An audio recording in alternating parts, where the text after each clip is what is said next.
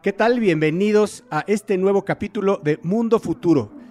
Y como todas nuestras emisiones, está con nosotros desde Seattle, Washington, Jaime Limón. ¿Cómo estás, James? Hola Jorge, muy bien, gracias. Y con muchas ganas de platicar de un clásico del mundo futuro y la tecnología que es la clonación. Súper. Y desde Silicon Valley, Mario Valle, mi carnal, ¿cómo estás? Mi querida familia, saludándolos, qué bueno estar platicando. El día de hoy les voy a traer el chisme calientito del futuro de las criptomonedas, hoy aceptadas a nivel ley por el mismísimo presidente de El Salvador, el señor Nayib Bukele. Yo les voy a hablar de un artículo que escribimos en la revista Sputnik en 1998 y cómo la realidad superó a la ficción. Yo soy Jorge Alor, bienvenidos a Mundo Futuro. Mundo futuro. Mundo futuro. Mundo futuro. El principio del fin. Es una producción de Sonoro. Con Jorge Alor. Mario Valle y Jaime Limón.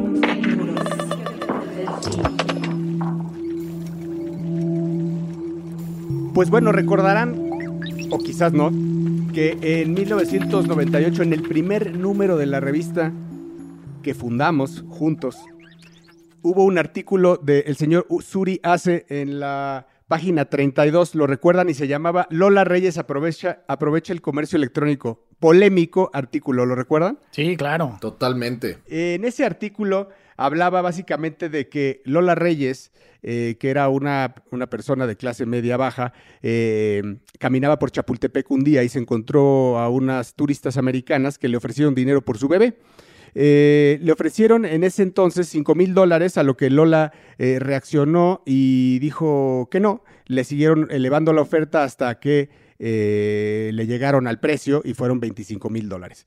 Lola Reyes aceptó dar a su bebé. Esa noche pasó una noche muy triste. Eh, pasó una noche, en la primera parte de la noche, cuenta el artículo, la pasó llorando viendo la cuna, pero la segunda parte, pues viendo, eh, haciendo cuentas, ¿no? De qué iba a hacer con esos 25 mil dólares que por fin iban a sacar de la pobreza o de la mediocridad tal cual dice literal el artículo, a ella y a su familia. Entonces se dio cuenta que, que, fácilmente podría estar haciendo negocio con esto porque no había perdido el, el, contacto con las chicas americanas y se dio a la tarea de estarse embarazando y, tener, y ser seis mesino, para lo que llevaba, eh, se ponía de acuerdo con el, con el IMSS, eh, y la llevaba prematuro y en el IMSS terminaban de hacer la chamba y se volvía a embarazar y así eh, duplicaba la, la, ganancia. Eh, este artículo, bueno, claro, después de eso ella descubre el comercio electrónico y pone los bebés en el comercio electrónico, se los empiezan a cobrar, a comprar más caros de otra parte del mundo porque elimina a los intermediarios americanos y es así como ella empieza a hacer todo un negocio de comercio electrónico vendiendo bebés. Eh, este artículo fue muy polémico en su momento. Mucha gente, como está también escrito por el señor Suri Ace, eh, la verdad es que levantó mucha polémica y la gente pensaba que, la mayoría pensaba que era cierto y decían, ¿cómo es posible que esto esté pasando? Rasgándose las vestiduras, no es para menos. Pero a lo que quería llegar es que eh, justo en, en, en, en, este número de la revista Wired hay un artículo parecido por el mismo precio de los 25 mil dólares. Entonces se, se, se materializa el precio, el señor hace, no estaba nada, nada fuera de la realidad. En este caso, son por periodos de, ah, por, por bebés eh, en adopción de, de, de. O sea, si, al, si, una pareja quiere adoptar un bebé hoy, eh, es común que haya asociaciones que lo, los ayudan, pero estas asociaciones pues son, eh, son periodos muy largos, ¿no? Son muy largos y difíciles de que te den ese bebé en adopción. Y además, una de las cosas que nos dimos cuenta cuando se escribió y se publicó este artículo es que no solamente la gente se lo creyó, sino que empezamos a recibir, ¿te acuerdas? Cartas, correos electrónicos verdaderamente de personas indignadas porque no solamente estábamos reportando esto, sino que y que estaba sucediendo, sino que estábamos nosotros publicándolo, ¿no? Y,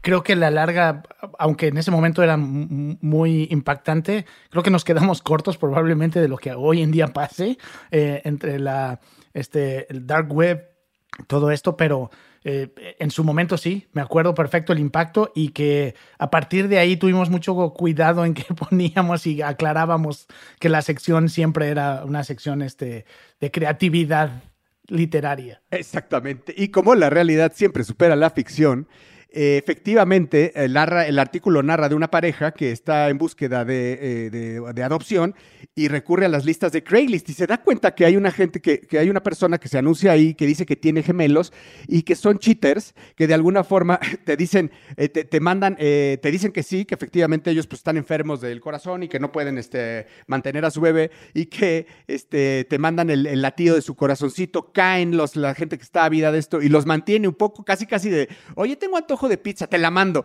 Oye, eh, no tengo dinero para el súper, te lo compro. Oye, este, y, así los mantienen meses becados y al final se desaparecen, ¿no? Y no tienen, no, no, no, no tienen nada, desaparecen. Entonces la, empezaron a, empieza a haber un, ya una como dices James, ya una tendencia a que haya estos posts eh, de, gente que, tanto que ofrece dinero como que ofrece bebés en adopción en el dark web. El punto es que esta pareja decide pagar pauta en Facebook para promover su historia, de decir que ellos son una pareja increíble y que son súper cool y que son sanos y que les gusta el deporte y que les gusta eh, eh, los outdoors y bla, bla y pagan dinero en Facebook para que se tengan visibilidad y haya gente y atraer a gente que pueda dar su bebé en adopción.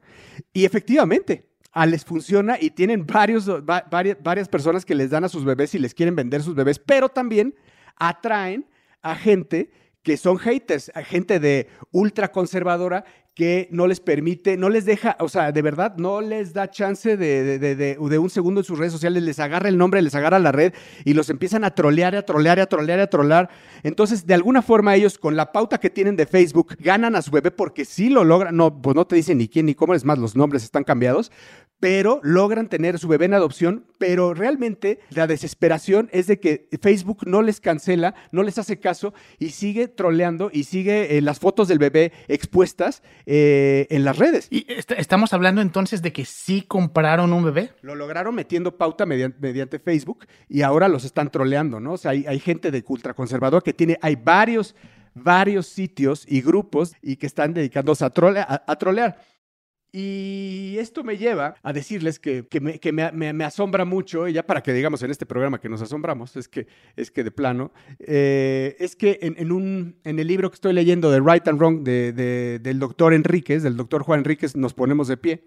Eh, eh, habla justamente de eso, ¿no? De él que, él que ha estado dentro de, dentro de Harvard, tan metido y ha publicado varios libros y decenas de artículos en revistas científicas, eh, es una de las cosas que, no les quiero contar el libro, lo iremos, lo iremos platicando poco a poco, pero una de las cosas que, que, habla es de, de, este del cambio en la ética y en la forma de ver eh, el, el, voy a decir, el coito o el sexo con la procreación que a medida de que avance el del futuro va a ser, van a ser, ya son cosas separadas. La procreación se va a ver diferente y, se va a hacer por medio probablemente de probetas y de, y de vientres artificiales, quiero decir, en donde tú vas a decir, tú y tu pareja en un futuro llegarán a decir, quiero tener un bebé, van a sacar un espermatozoide, un óvulo, lo van a fecundar y lo van a hacer en un vientre artificial en donde va a estar en un lugar seguro, monitoreado 24 horas, lo vas a poder ver en tiempo real, etc. Y, va a ser de alguna, de alguna forma esa, esa ética de las generaciones venideras, van a voltear a vernos como chimpancés cuando decían, ¿es en serio que tú andabas cargando por el pecero a mi hermano en la panza? ¿Es en serio que no tenías idea cómo amanecía su corazoncito diario, es en serio que podías pensar que te, que te podías caer, ¿verdad? Caer, romperse la placenta y eso, eso es una salvajada, además del parto y del dolor implícito que era una, una suerte de salvajismo medieval. Y una cosa que a mí me llama mucho la atención de este cambio en la ética es justamente cómo hoy vemos de lo más normal, por ejemplo, un banco de semen, ¿no? Un banco de semen, la costumbre urbana de alta sociedad o de clase eh, alta, es, un, es algo que es normal, ¿no? Ya no hay ningún debate ético y moral por tener algún tipo de, tanto hombres como mujeres, algún tipo de relación o de interacción con algo que tenga que ver con banco de semen y que te den un dinero a cambio de poner tu esperma al servicio del planeta, ¿no? Y al servicio de alguien que quiera, digamos, utilizarlo para su propio bien. Creo que estamos en la misma analogía. Creo que este, este mundo futuro va a ir configurando nuevas éticas y nuevos esquemas morales, donde incluso la concepción misma y el embarazo puede empezar a tener nuevas formas, ¿no? Y nuevos parámetros morales y éticos. Si la historia no se equivoca, vamos para adelante. Y, ahí lo que empiezas, y siempre sale el tema, ¿no? Cuando hablamos de las diferencias y cuando llegan estos avances tecnológicos y estas oportunidades y estas opciones, a quién les llegan y cuándo llegan, ¿no? Entonces, mientras tenemos países donde todavía estamos peleando porque todos los este, ciudadanos tengan servicios de salud y, por otro lado estás hablando ya de eh, poder tener familias y tener niños planeados, armados, prepagados, eh, que ya nada más pasas a recoger, ¿no? Al hospital. Que la tecnología lo va a permitir. El tema es hasta dónde, que es lo que ustedes están mencionando, hasta dónde va a estirarse la liga cuando entras en temas morales, de ética, de religión y cuando la porque la tecnología está ahí desde hoy, hoy ya existe, ¿no? Yo creo que la liga se seguirá, eh, se seguirá y se seguirá eh, estirando. Una de las frases que dice el doctor Enríquez es que estamos en una era de cambios tecnológicos y todos los cambios tecnológicos han traído consigo a través del tiempo cambios en la ética del ser humano. Todos. No hay, una, no hay un cambio que se tenga registrado que no traiga cambios en la ética hacia atrás, o sea, algún cambio retrógrada en ese sentido. Entonces, la liga, yo no creo que sea una liga, porque si hablamos de una liga es hablar de que se de que se estira pero se rompe o, se regresa. Yo hablaría de hacia, hacia, hacia, hasta, hacia dónde van a llegar esos cambios que hoy ni siquiera nos imaginamos en nuestro set de valores. Es un tema completamente evolutivo, ¿no? Así es, así es, así es. Entonces, pues eh, estemos preparados porque así como, así como desde el, el, artículo de Lola Reyes en 1997, que hablaba ya de comercio electrónico y estamos hablando veintitantos años después de algo que pasa en redes sociales y que tiene que ver y que ya, y que, a ver, que no es ficción, porque estábamos hablando en primera que ese artículo era ficción. En este caso, no es ficción y tiene un sinnúmero de tecnologías detrás y un sinnúmero de cambios éticos para, para bien y para mal, ¿eh? porque también estamos hablando de que esos grupos de ultraderecha que están en contra de, de los cambios tecnológicos seguirán, y para mí seguirá siendo y seguirán siendo probablemente más y más violentos, ¿no? futuro. Bueno, y platicando un poquito de cómo se conecta toda esta ética que estamos hablando y la tecnología y los seres vivos, eh, como mencioné al principio, un, tema que a mí me, apasiona mucho y hoy en día ya parece como un clásico de la ciencia y la ficción, es la clonación. Ya llevamos décadas escuchando de la clonación. De hecho, hace casi 25 años que se clonó eh, al borrego, eh, Dolly, famosísimo, probablemente el clon más famoso de, de la historia. Y ha, pasado mucho tiempo y seguimos este, viendo avances en la, tecnología de clonación, obviamente limitado a muchas cosas, y eh, sobre todo y enfocado en animales eh, o hasta plantas. Y eh, la verdad, yo no había escuchado muchas noticias últimamente sobre clonación. hace poco se clonó por primera vez desde hace, desde hace mucho tiempo un hurón. Eh, lo que tiene interesante este hurón es que el, embrión o el, espécimen con el que, eh, que utilizaron para poder hacer la clonación llevaba congelado 30 años y es un hurón que, que estaba en peligro de extinción. ¿Cuál es lo interesante aquí? Bueno, llevamos muchos años donde han estado haciendo clonaciones para, sobre todo de especies en extinción, en peligro de extinción como el coyote, este, leones, tigres, hasta vacas en, el sur de, Asia. Eh, y caballos también, eh, mucho por el tema de entender cómo pueden mantener razas y cómo pueden este, eh, extender la vida de algunos animales que están ya en números muy bajos en cuanto a, su vida fuera de, fuera de los zoológicos. Bueno, todo esto se conecta al final de cuentas para hacer, ir a la parte interesante, en que hoy en día tenemos seis compañías a nivel mundial que se dedican exclusivamente a clonar, pero clonar mascotas. No te dicen que son mascotas, porque también este, hablan de clonar perros, caballos y gatos, pero tienen clientes interesantes desde Barbara Streisand hasta modelos que perdieron o estaban a punto de perder a sus perritos o gatitos. Por favor, dime que las Kardashian también. No sé, porque no sé siquiera si han tenido los mismos este, mascotas en toda la serie, pero eh, hay ya seis empresas que técnicamente se dedican a eso, los puedes buscar en internet. El costo de clonar a tu uh, querido compañero de vida, eh, en este caso no hablo de tu esposa o, o, pareja, sino hablo de tu mascota, vale de 35 a 50 mil dólares. Y lo que tratan de hacer es una réplica genética de, ese animal. Obviamente no te aseguran que se va a ver igual o va a vivir igual, pero se acerca lo más posible. Recuerdo, James, un artículo que escribí en Sputnik eh, que hablaba justo de eso, ¿no? Justo de, de, de, de CRISPR y de, la, de, crear mascotas, de cómo iban a revivir. Y esto cada vez es más cerca. Recordemos que era eh, ficción, vuelvo a lo mismo. Eh, pero de que iban a revivir al, al, tigre de dientes de sable y al mamut. Es más, hay esfuerzos para poder eh, clonar a un mamut. Si ya revivieron al hurón, pueden revivir a, la, un mamut con el ADN.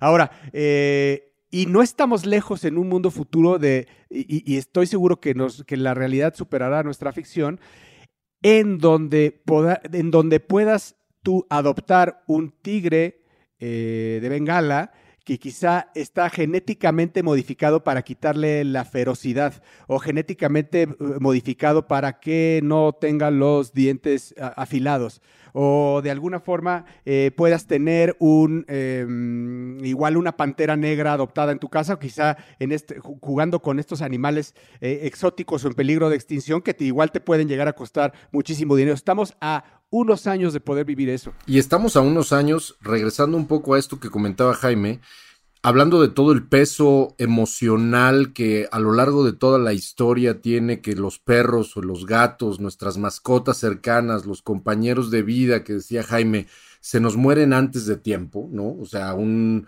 el promedio máximo de la vida de un perro es, no sé, 16 años, ¿no? 15 años, 12 años, etcétera, y cómo esto empieza a reconfigurar o por lo menos a prometer que en algún momento en el mundo futuro tú puedas repetir y acompañarte con un clon exacto del perro o la perra o el gato o el gat o la gatita que estuvo contigo desde que eras niño.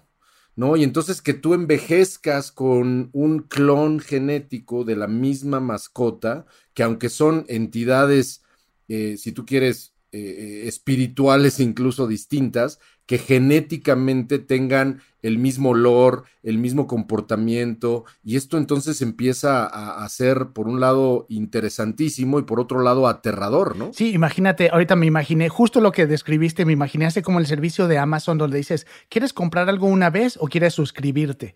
Así vas a tener, ¿quieres un clon o quieres clones de aquí a que te mueras?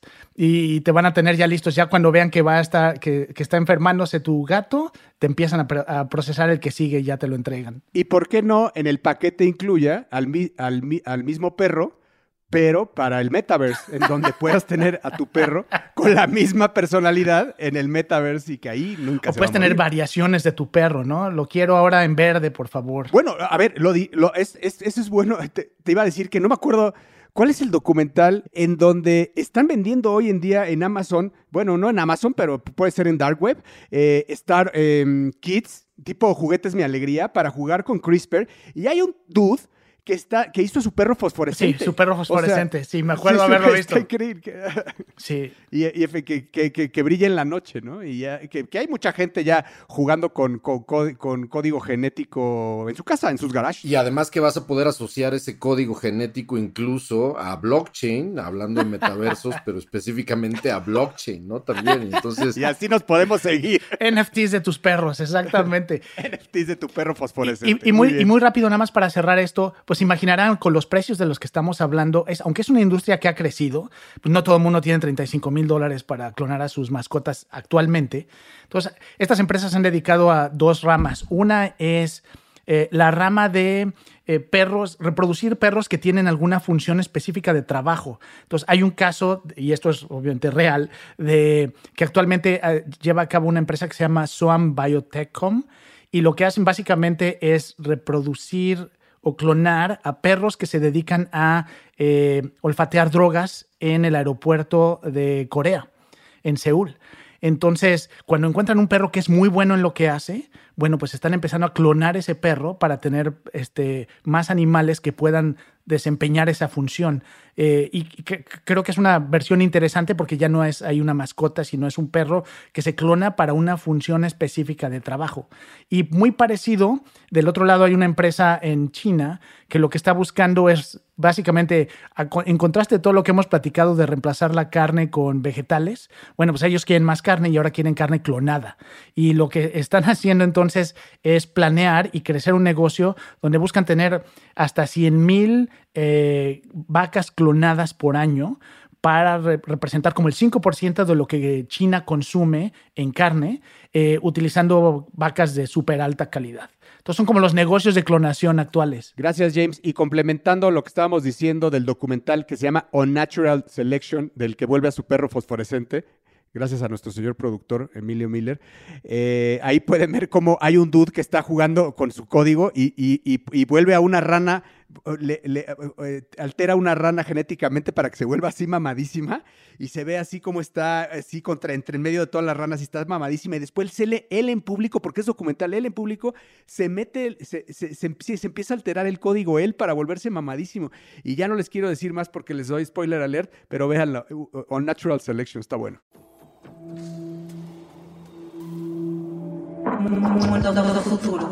Es impresionante todo el debate que también se viene alrededor de temas genéticos y de todos los códigos y de CRISPR y hablando de cómo blockchain quizá pueda estar asociado a este tipo de temas, me recuerda mucho, y es lo que yo les quiero platicar, acuérdense que en Mundo Futuro, y esto es para quien nos está escuchando, en Mundo Futuro no tenemos la costumbre de decir noticias. Este es un podcast que está acercándose a los temas de una manera menos eh, inmediata.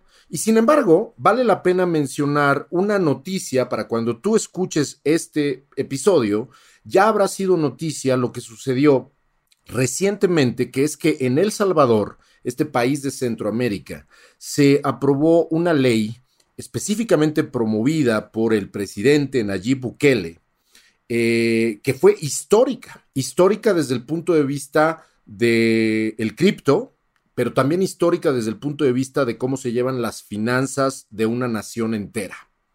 Partamos de la premisa de que más de 3.500 millones de personas en el mundo no tienen una cuenta bancaria.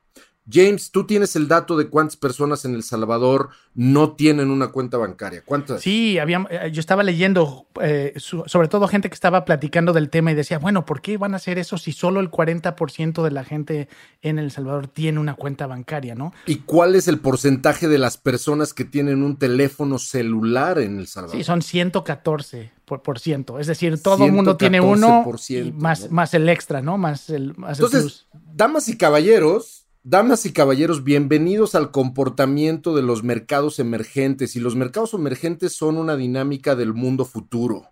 Esta es una noticia tremenda, histórica, ¿no? Totalmente breakthrough, como se dice en inglés, no por el tema nada más cripto, sino porque por fin uno de los mercados emergentes más pequeños de América Latina, que es un país como El Salvador, aprueba de una manera asombrosamente rápida la ley para aceptar esta criptomoneda que todo mundo conoce ya, que se llama Bitcoin, igual, de igual manera que este país acepta al dólar americano. Recordemos que El Salvador utiliza, ¿no? Como legal tender, que así se llama en inglés, la moneda de uso y de circulación legal, utiliza desde hace muchos años al dólar americano. Bueno, pues esta ley ahora es la que autoriza a todos los supermercados, a todos los intercambios comerciales, a todo lo que tenga que ver con intercambio financiero, se autoriza que Bitcoin sea también una moneda de intercambio. el valor entre Bitcoin y dólar ya se va a dejar al mercado. Y esto es histórico desde varios puntos de vista, pero quizá el que es el más, no sé qué opinen ustedes, pero a mí el que más me impresiona es cómo un pequeño país de América Latina como El Salvador está apuntando hacia dónde puede, no digo que sea seguro, porque en el mundo futuro nada es seguro, pero cómo está un país como El Salvador haciendo o dirigiendo el camino y diciendo, señores, esto va hacia este lado en temas cripto? Porque yo creo que gran parte de la economía de El Salvador está anclada en las remesas y son miles de millones de dólares que le entran al Salvador de, remesas y es mucho dinero el que estaba dejando sobre la mesa. Entonces, si les funciona el tema del cripto, que pasaría en, una, en, transferencias directos de Bitcoin de la gente que esté allá a la gente que vive, bueno, ni siquiera son transferencias, ¿no? O sea, es hablar de Bitcoin en la misma moneda que, se, que podría tener alguien poder adquisitivo en Estados Unidos al mismo tipo de cambio del poder adquisitivo que puedes tener en El Salvador, podrían volarla del estadio. La verdad es que eh, eh, no, había, no hay mucho que pensar y mucho que perder. Y, imagínate los bancos y ahorita, y, y eso es lo que me encanta de Latinoamérica además. Seguramente alguien, muchas personas van a leer esa nota y les va a explotar la cabeza de las posibilidades, ¿no? Desde tener aplicaciones que faciliten esto, porque obviamente eh, Bitcoin al día de hoy no es, una, no es un proceso fácil, se ha facilitado, pero no es algo que la gente entienda bien cómo funciona. Entonces, desde crear una aplicación para que toda la gente en El Salvador fácilmente pueda acceder a Bitcoin y hacer transferencias o, recibir y enviar Bitcoin, hasta el, impacto que puede tener esto en, en, países como Estados Unidos, hablando de lo que dice Jorge las remesas, la gente que está en Estados Unidos que va a enviar eso, que probablemente hoy no sabe nada de Bitcoin, pero si alguien, su compadre, agarra y le dice, oye, yo mandé dinero a mi familia vía Bitcoin, no me costó nada o me costó mucho menos que el envío, aquí es como se hace, eso puede hacer que, en, sobre todo en la comunidad latinoamericana, este tipo de transacciones y, es, este, y Bitcoin en general pudiera explotar si se ve un beneficio. Sin duda alguna. Yo creo que una de las cosas que, que, apuntan eh, por lo menos o sugieren que esto puede ser parte de este mundo futuro, es que pues este presidente concretamente lo que hizo fue promover de una manera muy agresiva una ley que se pasó literalmente en tres días. En tres días esto fue ley. Un día no era ley y tres días después era ley y Bitcoin se aprueba. A mí me recordó mucho como no, lo hemos platicado fuera del aire muchas veces ustedes y yo, esta serie de Netflix que se llama Startup, que es una serie de el 2016, eh, creada por o producida por Crackle, que es una pequeña cadena digital tipo Netflix eh, basada en publicidad y que en 2016 creó esta serie que basa su historia en una moneda cripto llamada Gencoin. Chequen, es 2016 pero dentro de esta teoría o dentro de esta eh, guion, de todo esto que se maneja dentro de la serie, lo, que, lo que manejan alrededor de Gencoin es justamente lo que sucedió en El Salvador. Entonces, tres, cuatro años después, cinco años después casi, empiezan a suceder cosas que están apuntando hacia una moneda que democratizadamente baña a todos los teléfonos celulares y aunque no tengas una cuenta de banco, tú te mueves estés donde estés, ganes lo que ganes y tengas lo que tengas en términos de actividad financiera o de trabajo, tú te mueves gracias a una moneda cripto específicamente. Eso vamos a ver cómo se desarrolla en El Salvador, pero creo que va a ser algo bien interesante. A mí me encanta, me encanta la idea, creo que es una gran prueba a nivel mundial de lo que podría pasar y de lo que otras economías más grandes podrían estar adoptando si funciona y sí estoy seguro que si funciona esto podría ser un cisma, un cisma económico, financiero eh, en, días por venir. Recordemos que la economía del Salvador es de, el, número de habitantes del Salvador es de 6 millones 400 mil de habitantes. Esto, estamos hablando que hay más personas probablemente viviendo en la colonia Condesa en México eh, así que imagínense que se puede, se puede hacer, es como si hubiera una pequeña prueba eh, en México, creo que la Condesa no, pero la Condesa y la Roma seguro sí. Recordemos para los que nos oyen de todas partes del mundo que la Ciudad de México es una ciudad con 23 millones de habitantes, entonces seguramente en una de estas colonias eh, existe el número número de personas que existe en todo el país del Salvador. Sí, si yo fuera, eh, y pensando eh, en el símil de desarrollo de software y tecnología, es un perfecto lugar para hacer un beta.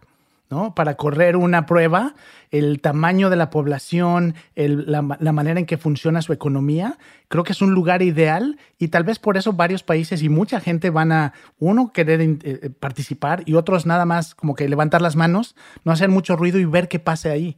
Eh, lo interesante es que si esto empieza a funcionar, y eso es lo que creo que estamos, lo que estamos llegando, no hay manera de tenerlos una derrama que cruza fronteras, ¿no? Lo que platicábamos de Estados Unidos y otros países, toda Latinoamérica podría haber beneficios si ve que El Salvador aprovecha esto bien. Es un cambio absolutamente mundial, un cambio que verdaderamente puede ser, como dice Jorge, un cisma, un antes y un después, y yo creo que que, hay que tener en cuenta, sin duda, que esto que sucedió en El Salvador es totalmente diferente a lo que también hemos, platicado de las famosas stable coins, ¿no? Las, las famosas, por ejemplo, lo que sucedió en China o lo que se dice que se está preparando en Estados Unidos, que son proyectos de crear monedas cripto que van a la par de, el, eh, de la paridad del dólar o de la paridad del yuan en China.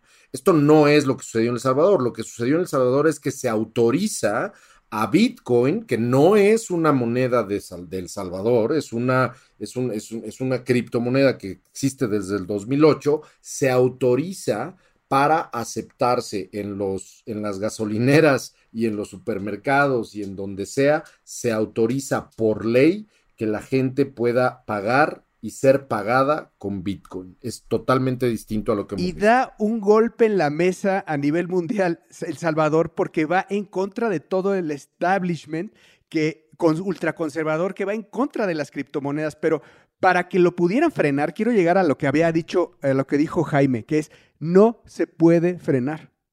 Porque hay muchas, muchas personas que están pensando todavía, y es que es, es, una, es una ilusión, es un espejismo. Si esto, si esto funciona y si este país outlier, eh, underdog, que es El Salvador, que se avienta a hacerlo y le funciona, no se va a poder parar porque detrás de él van otros, irán otros, irán otras economías que estarán fortaleciendo y dándole el endorsement que necesita todo el tema cripto. Ahora, no sé, y esto pensando como siempre en la parte oscura y negativa que puede venir con todo esto, el tema de, el tema de si uno, si El Salvador está tecnológicamente preparado para para controlar muchos de los movimientos que podría suceder y lo que estoy pensando es, así como pensamos en lo positivo de remesas que manda familiares de otros países a El Salvador, pues también veo lavado de dinero muy fácilmente, ¿no? Donde de pronto vas a ver inversiones tal vez brutales, grandísimas, donde gente este, que quiere pasar su Bitcoin a otra cosa, y entonces, eh, a, bienes, eh, en, muchas cosas, en muchos casos, bienes físicos.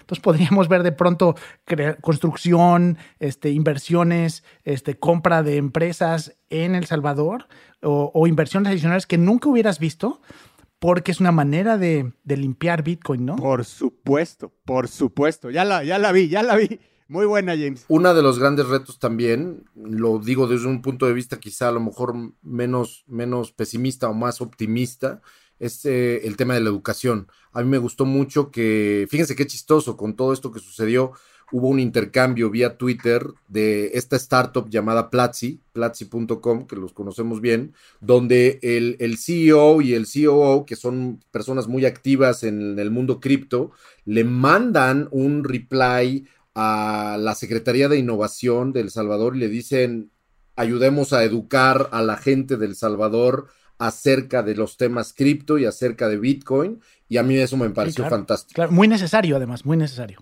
Pues muchas gracias por acompañarnos. Este fue un capítulo más de Mundo Futuro. Gracias James, gracias Mario. Gracias don Jorge, don Mario. Un abrazo y saludos a las dos, tres personas que nos escuchan cada semana o cada mes o no sé cuándo estás en el podcast, pero los admiro. Muchas gracias. Abrazo familia, a los millones de personas que yo sé que nos están escuchando. abrazo fuerte. Y recuerden suscribirse desde su plataforma favorita y recuerden que pronto estaremos estrenando nuestro nuevo website en donde ustedes podrán ver todos los capítulos correspondientes a cada podcast y las ligas de todos los temas que estamos tocando. Muchas gracias y hasta la próxima.